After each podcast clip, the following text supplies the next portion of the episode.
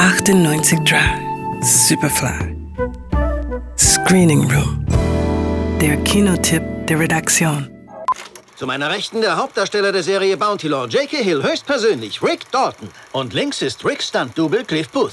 Also, Rick, ähm, erklären Sie dem Publikum, wozu so ein Stunt-Double da ist. Schauspieler müssen eine ganze Reihe gefährlicher Sachen machen. Cliff soll mir ein bisschen Erleichterung verschaffen. Würden Sie Ihre Arbeit so beschreiben, Cliff? Ihm Erleichterung verschaffen? Ja, das kommt ungefähr hin. Der Westernheld Rick Dalton hat den Zenit seiner Karriere überschritten. Von jetzt an heißt es Bösewichte und Spaghetti-Western. Für das kränkelnde Ego des erfolgsverwöhnten TV-Stars ein Schlag in die Magengrube. In der Krise zur Seite steht ihm der stoische und dabei knallharte Stuntman Cliff Booth. Nicht nur auf der Leinwand als Double, sondern auch als Freund. Denn wir schreiben das Jahr 1969 und in der Nachbarschaft wohnt nicht nur Roman Polanski mit der geliebten Sharon Tate, sondern auch die Manson-Bande.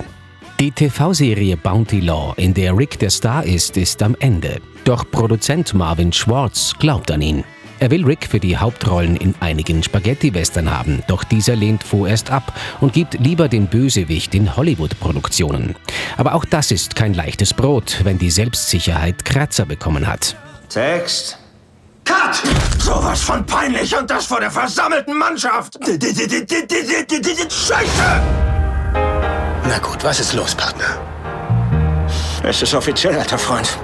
Ich bin jetzt Ort. Ricks neue Nachbarn sind dagegen gerade am aufsteigenden Ast. Regisseur Roman Polanski hat gerade mit Rosemary's Baby ordentlich Wirbel gemacht und seine geliebte Sharon Tate ist in der Erfolgskomödie The Wrecking Crew zu sehen. Währenddessen hält Stuntman Cliff seinem Arbeitgeber Rick den Rücken frei und vermöbelt zwischendurch auch mal einen Angeber namens Bruce Lee. Meine Hände sind registrierte Waffen. Kämpfen wir gegeneinander und ich töte dich aus Versehen. Gehe ich in den Knast. Jeder, der jemanden aus Versehen tötet, geht in den Knast. Das nennt man Totschlag. Und schließlich macht er auch Bekanntschaft mit der blutjungen Pussycat, die auf einer abgewohnten Farm in der Umgebung wohnt, in der sektenähnlichen Gemeinschaft eines gewissen Charles Manson. Mit den düsteren, unterkühlten Hollywood-Visionen der Gegenwart, wie sie etwa David Cronenberg in Maps to the Stars erzählt, hat Quentin Tarantinos neues Meisterwerk Once Upon a Time in Hollywood nichts zu tun. Tarantino liebt die City of Stars und er liebt das Geschichtenerzählen. Und das macht er mit einer solchen Eleganz und Farbenpracht, dass man aus dem Staunen kaum herauskommt. Gemeinsam mit seinem fantastischen Ensemble rund um Leonardo DiCaprio und Brad Pitt nimmt er einen mit an einen Ort und eine Zeit, die man nie gekannt und trotzdem vermisst hat. Eine Zeit, in der weder die Musik noch die Brüste aus Plastik waren und alles eine irgendwie unschuldige Aura verströmt. Da überrascht selbst die für Tarantino obligatorische, aber diesmal erstaunlich spärlich eingesetzte Gewaltorgie.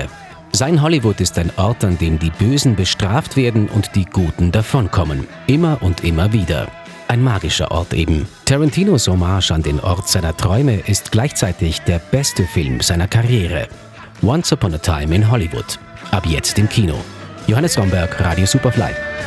Radio Superfly im Kino. Screening Room wurde präsentiert von Film.at